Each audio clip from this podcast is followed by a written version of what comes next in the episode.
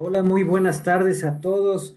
Bienvenidos. Les damos la bienvenida aquí a nombre del maestro Carlos Orozco Felgueres a nuestro conversatorio número 99. En esta ocasión tenemos el tema de asimilados a salarios eh, y, con una gran presentación eh, con el maestro Wilfredo Fabián García eh, que nos va a hacer favor de hablarnos de este tema. El maestro Wilfredo Fabián García es contador público con más de nueve años de experiencia, especialista en impuestos, fundador del despacho contable WF Consultoría, escritor y ponente a nivel nacional en distintas capacitadoras, exponiendo diferentes temas fiscales. Cuenta con maestría en impuestos por la Universidad Mesoamericana, es licenciado en Contaduría Pública, eh, estudió en el Instituto de Estudios Superiores de Chiapas,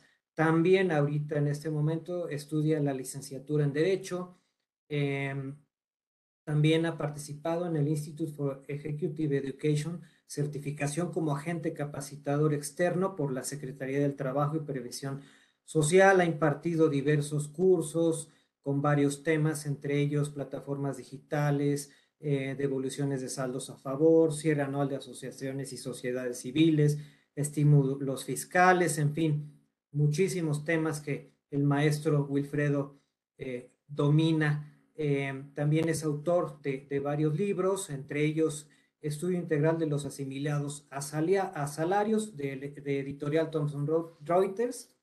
Y bueno, pues, ¿qué les puedo decir? Una, amplia experiencia del maestro que nos hace favor de, acompañarnos y de compartirnos sus, sus conocimientos. Maestro Wilfredo, pues bienvenido aquí al conversatorio, conversando con Orfe, y pues eh, le cedo la palabra, maestro, para que pueda, pueda dar inicio con este tema tan interesante. ¿Qué tal, contador Humberto? Muchas gracias por la oportunidad, agradeciendo a todo el equipo de eh, Orozco Felgueres por la oportunidad, especialmente a mi estimado amigo, este contador Carlitos. Y pues bueno, como bien ya comentaba usted, eh, vamos a hablar acerca de este tema que pues eh, de mucha eh, importancia, en el cual pues tenemos que tener en consideración algunos puntos para efectos de cómo es el correcto emisión del CFDI, algunos puntos referentes a la materialidad respecto a los pagos que estemos efectuando, la mecánica de determinación de la retención de ISR. Y pues bueno, pues acá atento a cualquier interrogante que llegaran a tener y pues con gusto vamos dando solución a este, esas dudas que, que tengan. De acuerdo, muchas gracias maestro. Pues adelante con el tema asimilados a salarios. Muchas gracias. Bueno, bien, hablar del tema de asimilados a salarios, eh, pues hoy en día podría llamarse un tema un poco eh, muy controversial por el hecho de que en muchas ocasiones, pues bueno, la autoridad competente, llámese el, SAT, llámese este Infonavit, llámese IMSS, pues es un em, como un foco de observación derivado de que la forma en cómo se están efectuando, eh, vaya, estos pagos, porque es importante destacar que probablemente pueda que sea susceptible a efectos del pago de las cuotas sobre los patronales o en su momento al tema del el Infonavit. Pero bueno, en la ley del impuesto sobre la renta no encontramos alguna definición de lo que significa asimilados a salario, tampoco en ninguna otra legislación. Sin embargo, recordemos que en el artículo 94 de la ley de impuesto a la renta encontramos eh, este apartado en donde nos habla acerca de los sueldos y salarios. Pero también encontramos ciertas de ese mismo artículo que nos habla específicamente de los asimilados a salarios. Ahora, ¿por qué se puede eh, o por qué se llama asimilados? Asimilados por el hecho de que se le da el mismo tratamiento de lo que el ingreso que es susceptible por sueldos y salarios respecto a la retención del impuesto sobre la renta. Sin embargo, no quiere decir que en todos los casos la retención del impuesto sobre la renta se va a efectuar de conformidad con lo que es establecido en el artículo 96, no es así, porque vamos a encontrar supuestos en el cual un asimilado va a tener derecho a el subsidio para el empleo. Un asimilado va a tener que eh, efectuarse la retención del impuesto sobre la tarifa máxima, en este caso del 35%.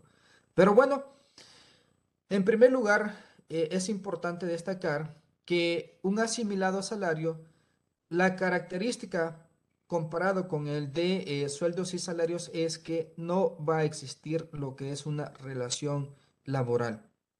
La relación laboral, entendido que no haya lo, que es la subordinación, en donde va a existir un poder de mando y un poder de obediencia. También otra característica del asimilado a salario es que no va a existir un horario que sea establecido por parte del patrón. En este caso, pues normalmente sabemos que la jornada, jornada perdón, laboral es de 8 horas, pero en el caso del asimilado a salarios no, porque puede prestar el servicio en, dentro de las instalaciones o inclusive fuera de las instalaciones de, dicha entidad. Por ejemplo, eh, en línea o por ejemplo puede llegar una, dos horas a las instalaciones de la empresa y ya con eso pues se lleva a cabo la prestación de ese servicio. También eh, para efectos del pago, si bien es cierto va a existir un pago que lo va a efectuar la persona física o en su momento la persona moral, quien recibe como tal ese servicio, pero no va a existir eh, esa relación que va a venir establecida mediante un contrato, un contrato laboral. Va a depender mucho la situación en cual se ubique la persona que eh, recibe como tal el servicio para efectos de poder solicitar contratos. Entendamos que el asimilado a salario es un prestador de servicios independiente, que no tiene nada que ver con eh, la relación laboral que comentamos hace un momento. Entonces, una vez que eh, tenemos eh, definido este panorama o las diferencias entre asimilados y el de este, sueldos y salarios, vamos a iniciar con las fracciones que vienen establecidas en el artículo 94 y en este sentido, la primera fracción es la fracción 1, que nos establece que a todos aquellos miembros de las Fuerzas Armadas, aquellos miembros que laboren para el sector público, existe esta posibilidad que se les remunere vía asimilados a salarios. Y aquí es importante destacar que no solamente se trata de eh, nivel, por ejemplo, este, federal, sino que también todos aquellos empleados del gobierno estatal, del gobierno municipal, existe esta posibilidad que a ellos se les pague vía asimilados a salarios. Y bueno, la característica es que si se le paga bajo esta modalidad, ellos son los únicos que tienen derecho al subsidio para el empleo, porque los demás asimilados no tendrán como tal dicho eh, beneficio del subsidio para el empleo. Si bien es cierto, acá me puedes preguntar, oye contador, pero en base a lo que tú me estabas comentando hace unos minutos de la, de la diferencia de un asimilado con un asalariado, ¿podría considerarse una relación laboral para esta primera fracción? La respuesta es que sí. Sin embargo, hay que mencionar que cuando se elabora para el sector público, acuérdense que hay leyes que regulan para ese sector. Leyes que nacen a partir del artículo 123, apartado B constitucional, en donde, si bien es cierto, es una relación laboral porque va a tener un patrón, que en este caso puede ser el secretario de eh, alguna este, dependencia, el trabajador pues va a estar a cargo de ese secretario. Pero en este sentido, no es una relación que emane como tal de la ley federal de trabajo, sino que es una relación laboral que emana a partir de las leyes que son para el sector eh, público. Por lo tanto, vuelvo a repetir, en este sentido, se le va a poder pagar bajo esta modalidad de asimilados a salario. Ahora bien, desde hace algunos años hay un programa que se llama Programa de Fiscalización a los Asimilados a Salarios. Pero fíjense que me llama un poco la atención porque ese programa va enfocado a la persona física quien recibe como tal el pago de la persona moral o física que le efectuó con anterioridad. Sin embargo, este programa no aplica para los pagos que estén efectuando por estas entidades. Y estamos de acuerdo de que va a ser muy difícil que el SAT vaya a fiscalizar, por ejemplo, una secretaría de, eh, por ejemplo, de Hacienda, una secretaría de, este, de salud. Es muy complejo que se lleve a cabo, eh, por ejemplo, alguna auditoría. Entonces, pues me llama la atención porque dentro de ese programa que les comento, no incluyen los asimilados para este sector público.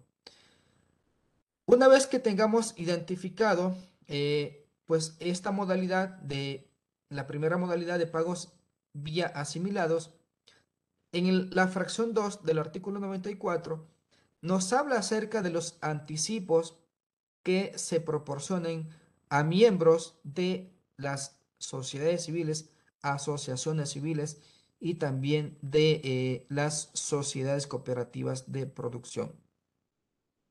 De tal forma, todos aquellos eh, socios de sociedades cooperativas de producción que, como es bien sabido, estas sociedades se van a constituir en base a lo que establece la Ley General de Sociedades Cooperativas. Y en muchas ocasiones todos estos anticipos se llevan a cabo para aquellas empresas que se dedican al sector primario. No solamente va enfocado a las de producción, también a las de servicio. De tal forma, recordemos que estas personas que son socios de este tipo de sociedades, pues bueno, tienen la obligatoriedad de eh, poder eh, darse de alta ante el régimen obligatorio del Seguro Social. En este sentido, también podríamos considerarse, ¿se puede manejar como una especie de trabajador? No, no es un trabajador. Sin embargo, la Ley General de Sociedades Cooperativas y la Ley del Seguro Social los obliga a que puedan tributar dentro de este régimen obligatorio. Por lo tanto, todos los anticipos a rendimientos, porque en este caso las sociedades cooperativas, la utilidad al final del ejercicio se va a considerar como rendimientos. En este sentido, ellos van a recibir esos anticipos a rendimientos. Y por lo tanto, la sociedad cooperativa va a tener que emitir el recibo de eh, asimilados a salarios. Y en este caso, la emisión del recibo, la importancia que debe de tener es que, en primer lugar, tenemos que identificar algún sistema, algún pack que emita de manera correcta estos recibos de asimilados. Porque me he encontrado en la cotidianidad, perdón, perdón, en la vida cotidiana, que hay recibos de asimilados en donde, por ejemplo, se le anota el salario base de cotización, el tipo de contrato, el salario diario integrado, la jornada laboral, etc. Eso me da a entender que no es una asimilados a salarios, sino que es una relación laboral. Y como les vuelvo a repetir, en base a este programa de fiscalización a asimilados a salarios, probablemente pueda que el SAT le pase información al Seguro Social, le pase información al Infonavit y en este sentido esos recibos se van a considerar una relación laboral. Y por lo tanto el Seguro Social y en su momento el Infonavit van a ir contra la persona física o la persona moral que está pagando ese servicio a efectos de cuestionarlo y en su momento esta persona que hace esos pagos no tenga la materialidad de esas operaciones, probablemente pueda que pague las cuotas obrero-patronales o en su momento las aportaciones a el Infonavit. Entonces aquí la importancia, estimados amigos, estimados contadores, de que tengamos en cuenta todos los elementos desde la emisión del CFDI. Porque como ustedes sabrán, hoy en día el CFDI es un elemento importante, es un elemento principal en el cual el SAT se basa para efectos de emitir sus eh, facultades de comprobación que vienen establecidas en el Código Fiscal de la Federación. En este sentido, si elaboramos eh, el recibo de asimilados a salarios, ¿cuál es la forma correcta que debería de tenerse en consideración? Pues bueno, primero, si estamos pagando de manera quincenal, el recibo de asimilados tendrá que elaborarse de manera mensual. Es un error el hecho de que vayamos elaborando recibos de manera mensual. De tal forma, apartados que no se deben de anotar. No deben de anotar el número de registro patronal. Tampoco deben de anotar eh, este, el tipo de contrato. Aquí se sugiere la clave 099 que se llama donde no existe relación laboral. Tampoco hay que manifestar el tipo de jornada. En ese apartado hay que dejarlo en blanco. Eh, la fecha de inicio de la relación laboral, eso no hay que, no hay que manifestarlo Tampoco hay que este, manifestar eh, la fecha de término porque no es, no es una relación laboral lo que estás pagando, es un asimilado a salario. Otro dato importante, el puesto se deja en blanco, el tipo de riesgo no aplica, el salario base de cotización no anotarlo, tampoco el salario diario, eh, salario diario. Lo que sí se podría anotar, pues bueno, es la, la CUR, eh, anotar, em, anotar este, la, la entidad donde tú estás efectuando el pago, por ejemplo, en Puebla, en Ciudad de México, etcétera. Asimismo, em, anotar em, la periodicidad de pago, por ejemplo, sería del primero de julio al 31 de julio. La fecha inicial de pago y la fecha final. La periodicidad de pago sería de manera mensual. No se les vaya a ocurrir emitir recibos de eh, asimilados de manera quincenal, porque da a entender que no es un asimilado, es una relación laboral. Entonces, en la fracción segunda del artículo 94 encontramos estos anticipos a miembros de sociedades cooperativas, pero también encontramos los anticipos de a los socios o asociados ya sea de una persona con fines no lucrativos o en su momento con personas morales con fines lucrativos. Y de la misma manera, hay que utilizar la clave correspondiente de la página del SAT. Yo hoy en día recomiendo elaborar los recibos de nómina de asimilados, perdón, desde la página del SAT, porque no he encontrado algún sistema de timbrado de, de recibos de nómina y de asimilados más bien de asimilados en el, en el mercado, que venga detalladamente como la página del SAT. En ese sentido, la recomendación es que timbremos a, partir de la página del SAT. Entonces, asimilados a salarios por los anticipos que reciban estos miembros de las AC o las SC. Acuérdense que este tipo de, eh, de socios en primer lugar, para que se les designe, por ejemplo, una cantidad de manera eh, mensual, por ejemplo, 10 mil, 20 mil, 30 mil pesos, tiene que estar establecido en actas de asamblea, ya sea ordinaria o extraordinaria. Pero aquí me puedes cuestionar, oye contador, ¿cuál es el fundamento legal en base a lo que tú me estás comentando? Déjeme decirles que como tal no hay o existe un fundamento legal en donde se establezca que si vas a pagar anticipos a miembros de las AC o las SC, tiene que venir manifestado en acta. No hay.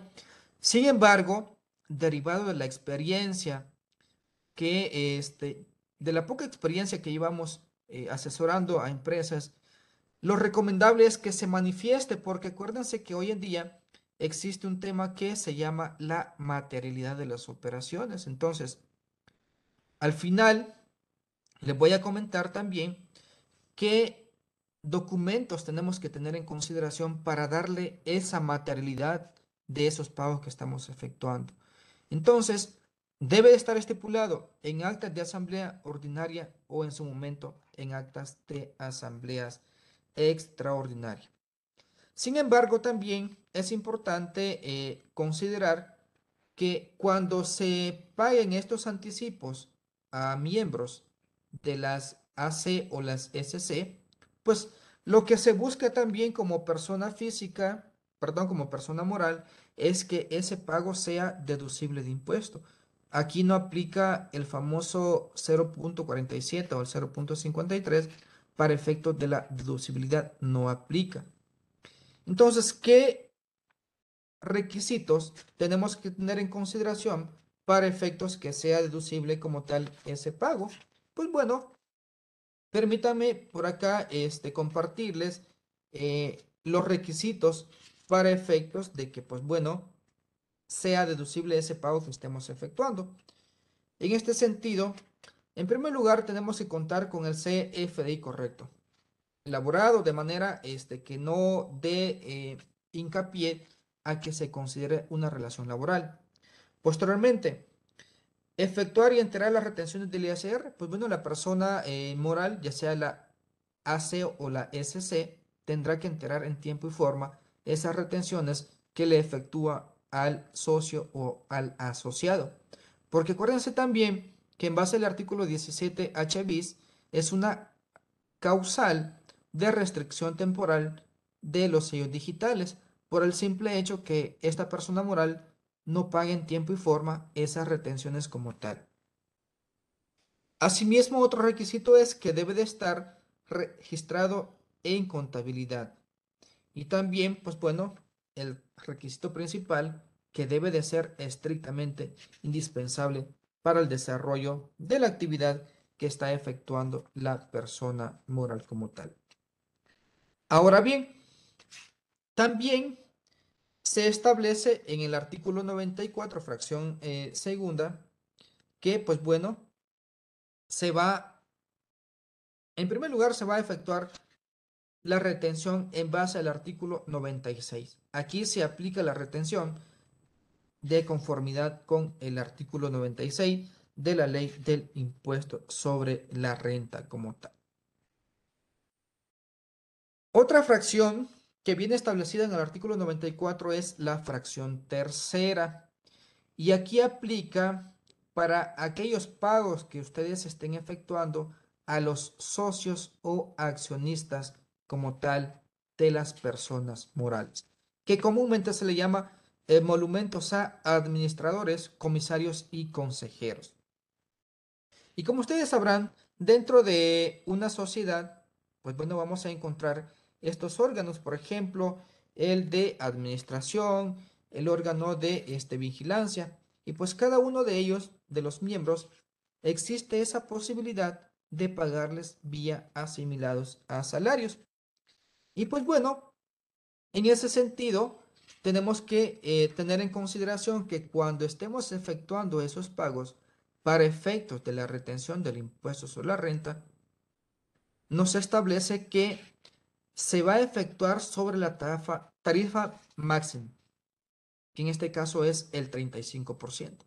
Aquí no aplica eh, la tarifa del artículo 96 dependiendo eh, el nivel de ingreso, porque ustedes sabrán, pues en esa tarifa es de manera eh, progresiva dependiendo el nivel de ingresos que obtenga. Por ejemplo, si tu ingreso es de 25, pues hay una este, tarifa en el cual va a existir un rango de entre 25 a 30 mil, por ejemplo.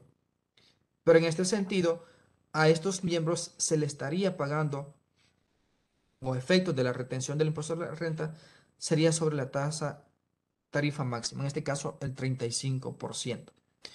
Y de la misma manera, pues bueno, también tenemos que elaborar el CFDI y seleccionar la clave miembros a consejos de miembros de consejos. Esa es la clave que se va a seleccionar para efectos de timbrar el recibo de asimilados a salarios.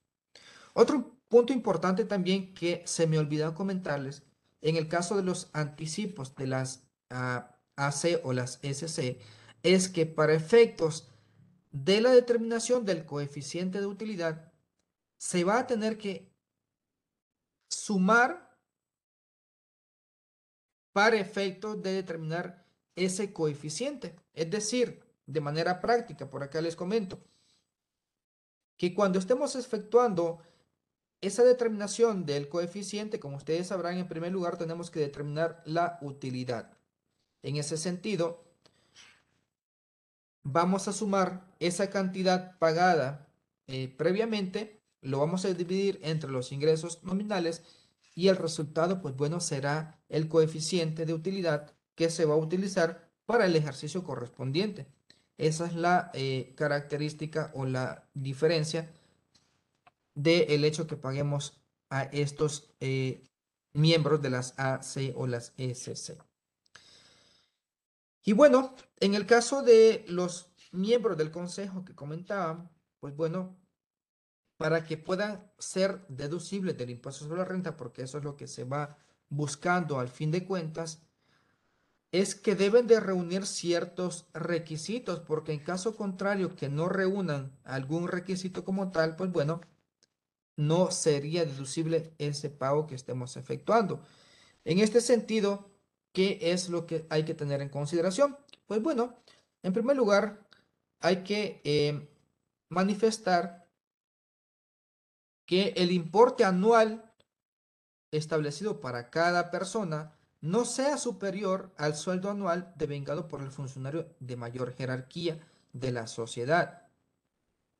En este sentido, lo que vamos a realizar es un comparativo con el funcionario de mayor jerarquía de la empresa respecto al pago que le estemos efectuando a cada uno de los miembros de las empresas. De tal forma, un ejemplo es que en las empresas vamos a tener a el gerente general. Tenemos al gerente de venta y los demás este, áreas correspondientes. De tal forma, supongamos que el funcionario de mayor jerarquía durante el ejercicio 2021 percibe una cantidad de sueldos y salarios por 750 mil. En ese sentido, lo vamos a comparar con los pagos de cada uno de los miembros de, eh, del Consejo de Administración, el órgano de vigilancia o en su momento al, este, al comisario, por ejemplo. Si ese ingreso que percibe la persona de mayor jerarquía es mayor al ingreso que percibe cada uno de los miembros, pues bueno, sin problema es deducible.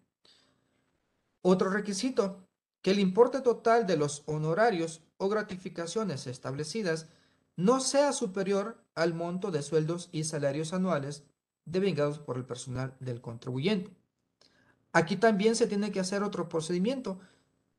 Es que vamos a sumar todos los sueldos y salarios excluido el funcionario de mayor jerarquía y sumamos todos los pagos efectuados a estos miembros y lo comparamos.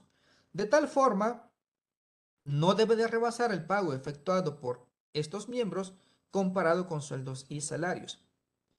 En ese sentido, de no reunir algún requisito que viene establecido en, el artículo 27, fracción décima, sería como tal no deducible ese pago vía asimilados.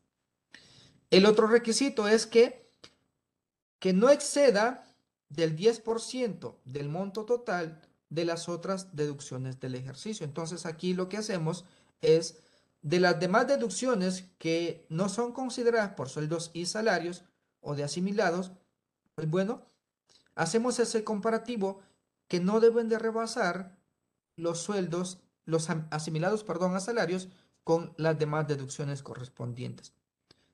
Vuelvo a repetir, en caso contrario, de que ningún, que no se cumplan las tres condiciones como tal, sería no deducible ese pago que estemos efectuando a los miembros del consejo. Y pues bueno, por acá eh, me parece que hay algunas preguntas. Dice ABC del patrimonio personal, dice, un socio accionista puede recibir pagos por asimilados a salarios si brinda, si brinda sus servicios para la empresa. Pues en este sentido, tiene que formar parte de algún em, parte del consejo de la empresa, por ejemplo, em, el representante legal, si es este, por ejemplo, eh, presidente del consejo de administración, del órgano de vigilancia, etcétera, existe esa posibilidad de que se le pueda pagar vía asimilados a salarios. Dice Guadalupe, buen día, ¿nos pueden mostrar algún recibo de asimilados? Miren, la verdad que les ofrezco una disculpa porque eh, en verdad eh, pensé que iba a ser una especie como de entrevista, pero por eso no preparé material, pero con todo gusto eh, voy a enviar eh, unos ejemplos al contador Humberto para efectos de que se los puedan compartir ustedes. Entonces, por eso no, no, no comparto material este, al respecto. Dice Miguel Apodaca, ¿puedo emitir un CFD de asimilados sin retención de ISR, recabando la declaración anual donde conste el pago del impuesto? Esto aplicando lo dispuesto en la fracción quinta del artículo 27, en su caso se pueden disminuir del pago provisional. No, el recibo de asimilados, estimado eh, Miguel, tiene que venir manifestado la retención del impuesto respectivo. Porque, pues en este caso no hay un ingreso exento en el cual puedas considerarse que si efectuamos pagos vía asimilados a salarios, pues no tendría que venir manifestada esa retención como tal. Sí tiene que venir desglosado la retención del impuesto correspondiente. Perfecto. Igual háganos llegar sus preguntas, estimados amigos, al, chat. Igual si este, en un momento cuando eh, vamos a habilitar una sección de preguntas y respuestas. Si pueden este, activar sus cámaras en un momento también para que igual este, nos conozcamos y pues igual podamos ir comentando sobre esta modalidad de pago. ¿Qué otra, otra forma de pago tenemos, en, estimados amigos? Tenemos la modalidad que se llama honorarios a personas que prestan servicios preponderantemente a un prestatario. Dese en cuenta que efectuar el pago de asimilados a salarios tienen que ubicarse en alguna fracción del artículo 94, porque no sé si a ustedes les ha pasado que el contribuyente te dice, oye contador, fíjate que hay personas que van a trabajar para la empresa, pero quiero que lo asimiles a salarios. Y tú le puedes cuestionar en base a qué. Y te dice, pues ahí ve cómo lo das de alta, cómo este, elabora su recibo de, de asimilados pero no es así. Entonces ustedes tienen que basarse en alguna fracción que venga establecido en el artículo 94, porque si pues decimos así por no más, creo que estamos en, un, en una equivocación, en verdad. Bueno, fracción cuarta del artículo 94. Honorarios a personas que prestan servicios preponderantemente a un prestatario. Miren, esta figura se puede aplicar en una empresa y teniendo el cuidado de no caer en la simulación laboral. Porque ¿cómo va a aplicar? Si bien es cierto, hace un cuando estábamos este, comentando al inicio, en el caso de asimilados a salarios, no existe un horario de entrada, tampoco existe un horario de salida. No hay este un contrato de de este trabajo. Pero en este supuesto que les voy a comentar, probablemente sí es una modalidad en el cual podemos usar como contribuyentes, como este, empresarios, y de alguna otra forma nos vamos a desvirtuar de el pago del seguro social y no vamos a estar obligados también al pago del Infonavit.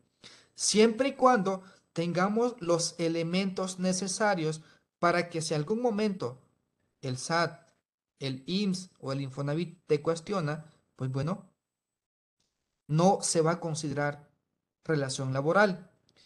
Entonces, ¿cómo aplica? Miren, nos establece el artículo 94. Se asimilan a salarios los honorarios que derivan de la prestación de un servicio preponderantemente a un prestatario, siempre que se lleven a cabo en las instalaciones de este, o sea, de, el, de la persona que recibe el servicio. Para poder realizar el pago de, los honorarios y que se asimilen a salarios, se deben de reunir las siguientes condiciones. En primer lugar, que se paguen a personas que prestan el servicio preponderantemente a un prestatario. Segundo, los honorarios por servicios prestados representen más del 50% de los ingresos obtenidos. Siguiente condición. Los prestadores de servicios deberán de comunicar por escrito al prestatario en cuyas instalaciones se realiza la prestación del servicio.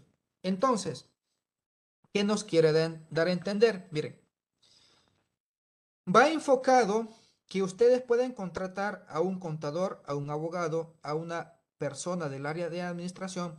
Puede estar dentro de las instalaciones de la empresa ocho horas. Pero esa persona física quien presta el servicio, por ejemplo, si es un contador que elabora de lunes a viernes de 8 a, por ejemplo, a 4 o a 5, pero resulta que después de que presta el servicio en las instalaciones de la empresa, pues tiene sus pequeños eh, clientes, lleva contabilidades en su casa o adicionalmente tiene alguna oficina o también los atiende el día sábado. el primer requisito es que debe de existir un, una preponderación, es decir, que se va a efectuar un cálculo en donde se va a sumar todos los ingresos que percibe por parte de la persona moral y se va a sumar todos los ingresos que percibe por sus demás clientes. En este sentido, el ingreso que percibe por la persona moral, donde está prestando el servicio ocho horas en las instalaciones, debe de representar más del 50%. En el caso que sea una cantidad menor, ya no aplica o la empresa ya no va a poder pagarle bajo la modalidad de asimilados a salarios. Esa es una condición.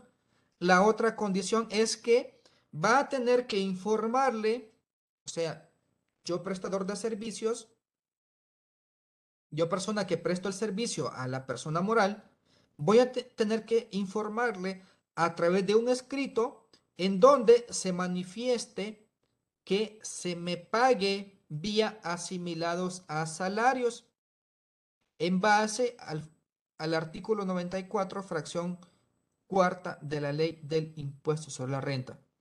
En este sentido, el área, por ejemplo, de recursos humanos será la encargada de recibir esa carta. Será la encargada de sellar esa carta y para efectos que le quede una la original al área de, este, de recursos humanos y le entregue una copia a la persona que va a prestar el servicio. Luego, la otra condición es que se presten el servicio preponderantemente a un prestatario. Y esa preponderación es donde les comento, debe de representar más del 50% del ingreso que percibe como tal la persona física proveniente de la persona moral.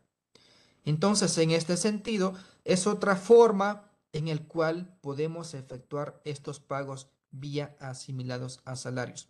Y vuelvo a repetir, va enfocado para aquel profesional que está en la empresa ocho horas, ya sea un contador, ya sea un abogado, ya sea este, un administrador, etcétera, etcétera. Pero la condición es que quien presta el servicio tiene que ser un profesionista, es decir, tiene que tener cédula profesional para poder desempeñar la actividad correspondiente. Y bueno, también tenemos eh, otra modalidad que viene establecido en la fracción quinta que se llama honorarios que opcionalmente se asimilan a salarios. Y de manera textual nos establece la ley que se van a asimilar a salarios los honorarios que perciban las personas físicas de personas morales o de personas físicas con actividades empresariales. Entonces, en primer lugar, quien me va a pagar a mí como asimilados a salario, puede ser una persona moral o puede ser una persona física. Luego, pero esa persona física que me va a pagar a mí es una persona física con actividad empresarial. Y recordemos que la actividad empresarial está definida en el artículo 16 del Código Fiscal de la Federación. Pero quien recibe el pago, o sea, yo profesionista, debo de ser o debo de estar dado de alta como persona física con actividad empresarial, pero bajo el régimen de honorarios esa es la condicionante. De tal forma, ustedes como asesores pueden considerar que en lugar de que tú le expidas un recibo de honorarios a la persona moral, puedas manifestar que te pague bajo la modalidad de asimilados a salarios. Ahora, ¿cuál es la condicionante? En primer lugar, que el prestatario sea persona moral del título 2 o física que realice actividades empresariales. La otra condicionante, que el prestador del servicio comunique por escrito al prestatario que opta porque sus ingresos se asimilen a salarios. Y aquí la importancia es que en este supuesto, estimados amigos, tiene que existir un contrato de prestación de servicios independientes. Porque el contrato de asimilados a salarios no existe, ese no va a existir. Sin embargo, hay situaciones o hay casos en el cual va a ser necesario que se cuente con ese contrato de prestación de servicios independiente.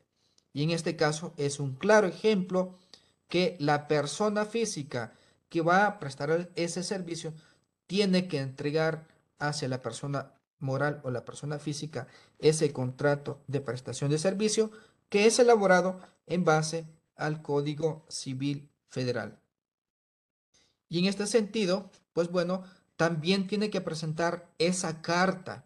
Es una carta en donde manifieste que ese pago que le va a efectuar el prestatario, pues bueno, se asimila salario de conformidad con el artículo 94, fracción quinta de la ley del impuesto sobre la renta.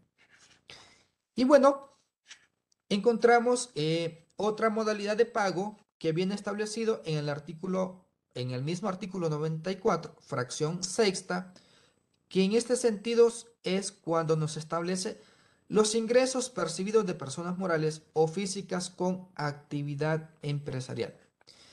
Y en este sentido, normalmente se utiliza esta modalidad de pago cuando se trata de una comisión mercantil.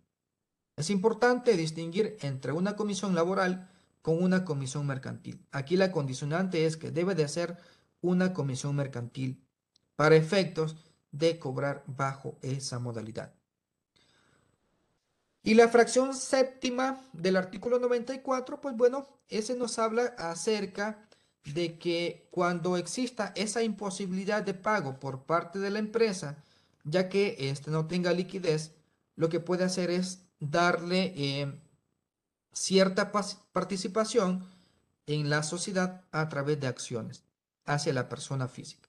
Por ejemplo, si no tiene liquidez la persona moral para pagar la PTU, por ejemplo, pues bueno, en lugar de pagar en, en especie, yo le doy aportaciones o acciones para que forme parte de la sociedad. Y en ese caso, pues es otra modalidad de asimilados a salario. Y bueno, dato importante también tener en cuenta que eh, la obligación por parte de la emisión del CFDI no es de quien presta el servicio, sino que la obligación es de quien recibe el servicio. Por ejemplo, si la persona moral recibe el servicio de un contador, de un abogado, es la persona moral la obligada a emitir como tal el CFDI por asimilados a salarios. Y bueno, un punto importante, estimados amigos, que voy a compartir y que viene establecido en el libro que tuve la oportunidad de poder redactar para la editorial que hace un momento comentó el contador Humberto, es la materialidad. ¿Qué datos vamos a tener en cuenta para efectos de la materialidad? Mire, si ustedes pagan asimilados a, este, a miembros de las sociedades cooperativas, sociedades civiles o asociaciones civiles, en primer lugar, tienen que tener en cuenta original o copia certificada por fedatario público del acta constitutiva, escritura o póliza donde conste que el contribuyente es miembro de la sociedad. En este sentido, si por ejemplo es el representante legal, pues tiene que tener el instrumento notarial. Si es socio de la, de la AC o la SC, tiene que estar establecido en el acta constitutiva correspondiente. Asimismo, eh, tener en cuenta lo que es el recibo de asimilados, tener en cuenta el copia, copia de este, de su INE como tal. Si ustedes van a pagar asimilados a salarios a miembros del Consejo de Administración, comisarios gerentes, van a tener en cuenta original o copia certificada por fedatario público del acta constitutiva o cualquier otro documento emitido por la Asamblea de la persona pagadora en donde conste que el contribuyente efectivamente tuvo el carácter que ostentó. Asimismo, contrato, nombramiento o documento que refiere al puesto que ostenta. Asimismo, documento que, va a describir las actividades que lleva a cabo ese miembro del Consejo de Administración, el, por ejemplo, este, el comisario, etc. Una especie de bitácora de las actividades que lleva a cabo esta persona física en la, este, en la empresa. Luego, documento original o copia de su identificación oficial. Si ustedes van a pagar también honorarios preponderantes, que viene establecido en la fracción cuarta del artículo 94, original o copia certificada por fedatario público del contrato que firmó con la empresa que le pagó los honorarios. Es donde les comento de Tener en cuenta este contrato de prestación de servicios no solamente basta con el CFDI correspondiente, sino que vamos a tener en consideración todos estos, eh, estos documentos que les estoy eh, manifestando para efectos de dar materialidad a todas esas operaciones que ustedes estén efectuando. También, en el caso de honorarios preponderantes, tener en cuenta original o copia certificada por fedatario público del escrito que presentó el contribuyente a la empresa mediante el cual le haya comunicado que los ingresos que obtuvo de dicho prestatario en el año anterior excedieron del 50% del total de los percibidos en dicho año. Asimismo, registro de asistencia del periodo al que corresponda los CFDI de pago de asimilados a salarios. Y como bien manifestábamos que esta persona física va a estar dentro de las instalaciones de la empresa, pues bueno, tiene que existir esa bitácora de actividades, tiene que existir ese horario de entrada y el horario de salida, pero no es un trabajador como tal sino que se le está pagando vía asimilados a salarios. Por lo tanto, esta persona no va a tener derecho al pago de la PTU, no va a tener derecho al pago del aguinaldo y cualquier otra prestación que venga establecido en ley. Asimismo, descripción de labores o actividades que realizó dentro de las instalaciones del prestatario durante el periodo que desarrolla la actividad. Asimismo, si efectuamos pagos por asimilados a salarios, pero optamos que nos paguen como eh, contadores, como abogados, vamos a tener en cuenta también que documentos para efectos de darle materialidad a esas operaciones. Y en este sentido, cuando ustedes se ubiquen en la fracción quinta de la ley del impuesto sobre la renta, vamos a encontrar, en primer lugar, el contrato contrato de prestación de servicios que celebró con la persona física o en su momento con la persona moral. Asimismo, original o copia certificada del título profesional correspondiente a la profesión a la que ejerció mediante la prestación de los citados servicios. Asimismo, el escrito que presentó a eh, el área de recursos humanos registro de asistencia, el CFDI correspondiente, descripción de las labores que lleva a cabo como tal esa persona física que optó porque se le paguen vía asimilados a salarios.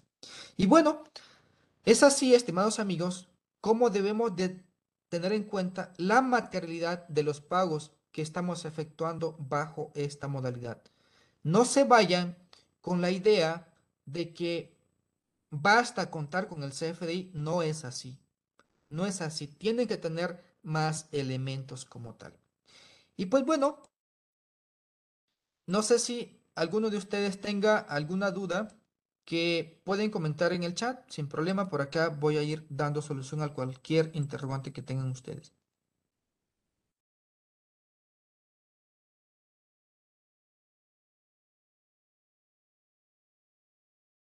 Me parece que alguien levantó la mano. Dice Rodolfo, por acá escribe. Permítame abrir el chat. Dice, dice, ¿cuál es el concepto que debe de llevar el CFDI? Pues es que, más que todo, estimado Rodolfo, va a depender mucho de el supuesto en el cual tú estés pagando. Por ejemplo, si es honorarios a miembros del consejo, pues bueno, honorarios a miembros del consejo de administración, etcétera. Si, por ejemplo, estás pagando este, anticipos de rendimientos, igual, anticipos a socios de AC o en su momento de ADSC. Ese sería el concepto que llevaría en el recibo correspondiente. Me parece que alguien levantó la mano, contador. Pero no, ya no alcancé a ver. O a ver, eh, si podemos abrir un poquito los micrófonos, Hugo. ¿Alguien quiere hacer alguna pregunta de manera verbal? Adelante, por favor. Ah, la levantó Ruth, Ruth Ruiz. Perfecto. Adelante, contadora. Con gusto puede este, comentar al respecto. Hola, ¿qué tal? Buena tarde. Hola, ¿qué tal? ¿Cómo están? Sí, muy bien, muchas gracias. Sí, em, había comentado al principio del llenado del, del CFDI de asimilados.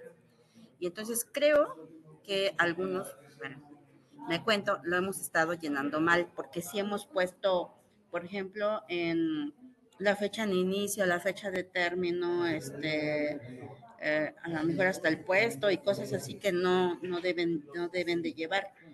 Entonces, mi pregunta sería, ¿qué hacer con los campos donde, o sea, si no lo tenemos que poner, ¿qué hacer con los campos del CFDI cuando no nos deja pasar? O sea, nos marca en rojo, que son como obligatorios. Eh, podemos poner algo, algo que sea lo menos, lo menos vinculante a una relación laboral en esos, en esos casos. Va a depender mucho del sistema que esté utilizando para el timbrado de los recibos, porque le digo, donde sí permite elaborar de manera correcta el recibo es la página del SAT, porque es, algún otro sistema no he encontrado alguno que este, venga, eh, este,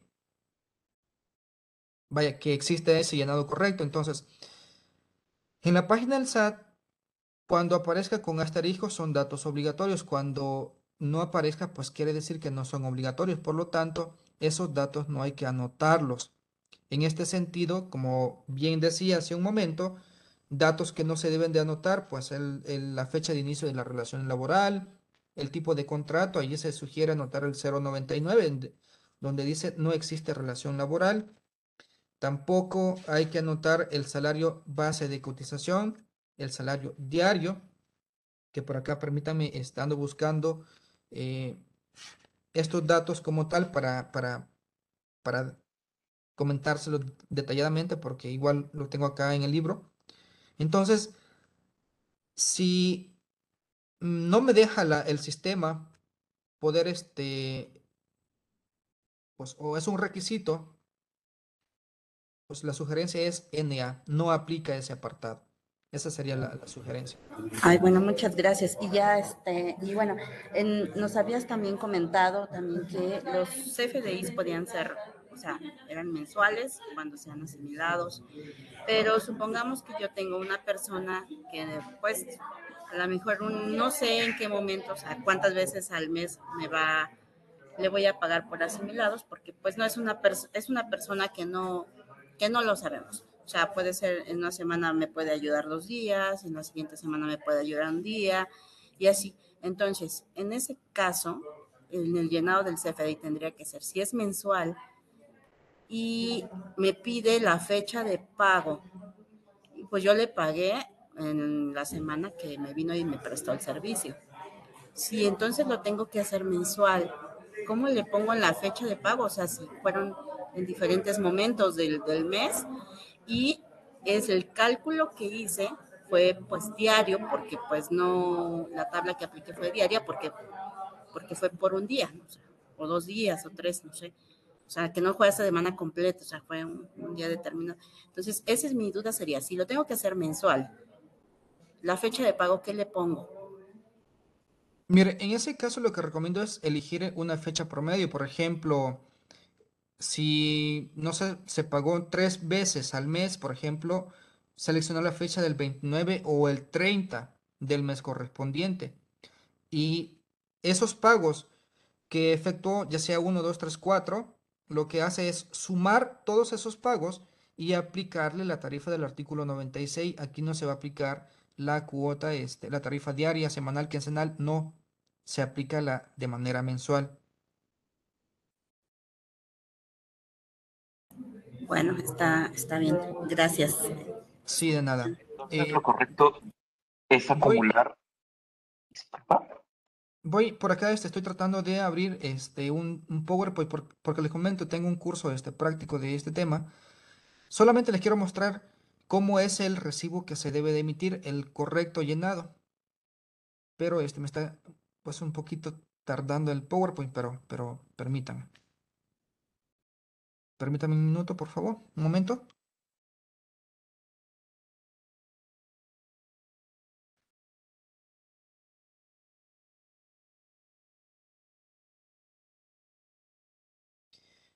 Permítame, por favor.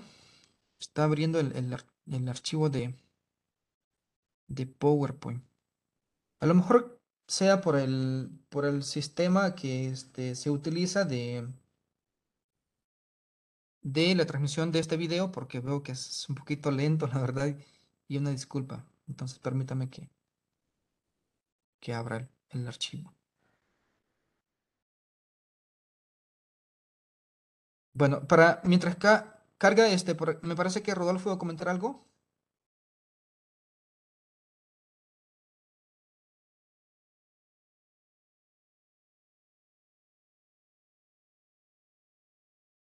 Me parece que iba a comentar algo, Rodolfo.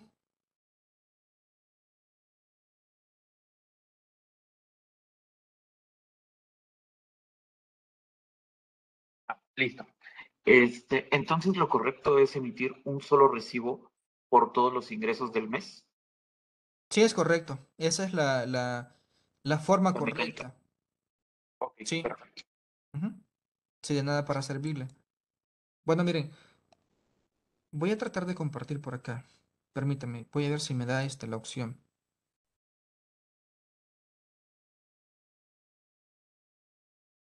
Permítame.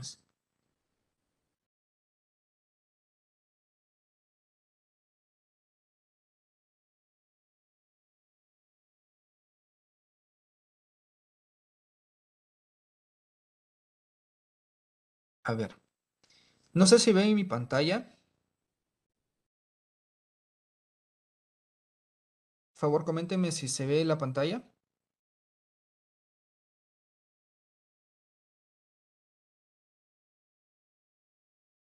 Favor, coméntenme si se ve la pantalla de, de mi PC. Ok, maestro. Perfecto. Bueno, miren. Estos son algunos datos que no se, que no se deben de anotar. Miren, fecha de inicio de la relación laboral aquí no se anota. Antigüedad tampoco se anota. Tipo de contrato, aquí manifestar 09, modalidad de contratación donde no existe relación laboral. Eh, si es sindicalizado o no, pues aquí se le manifiesta que no. Tipo de jornada, aquí no lo seleccionan, no, le, no, de- no este, anoten nada. Tipo de régimen, aquí como les comento, depende mucho de la fracción del artículo 94 en el cual ustedes estén pagando, porque aquí, por ejemplo, es asimilados miembros sociedades cooperativas de producción, es un anticipo a este tipo de miembros. Número de empleado, pues aquí, como es un dato obligatorio, perdón, anotan no aplica. Departamento, pues lo dejan vacío, puesto también. Riesgo de puesto, aquí esta nota no aplica. Periodicidad de pago, aquí se nota de manera mensual, o sea, del primero de julio al 31 de julio, aunque hayan ustedes efectuado diversos pagos durante, durante el mes. Banco, pues anotar este Banamex o en su momento el, banco que, en el cual le van a pagar. La cuenta bancaria, pues es opcional, ustedes lo pueden anotar o también no lo pueden. Salario base, ese dato ahí no lo anoten nada porque es un, es un, es una alarma, llamémoslo así, para la autoridad porque probablemente se vaya a considerar una relación laboral. Salario diario integrado tampoco. La clave de entidad federativa, perdón, en ese sentido, pues sí hay que anotar ese dato.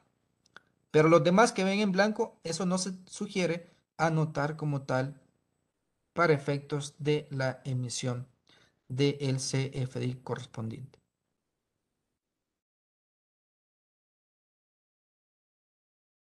Bueno, no sé si alguien más tiene alguna otra duda.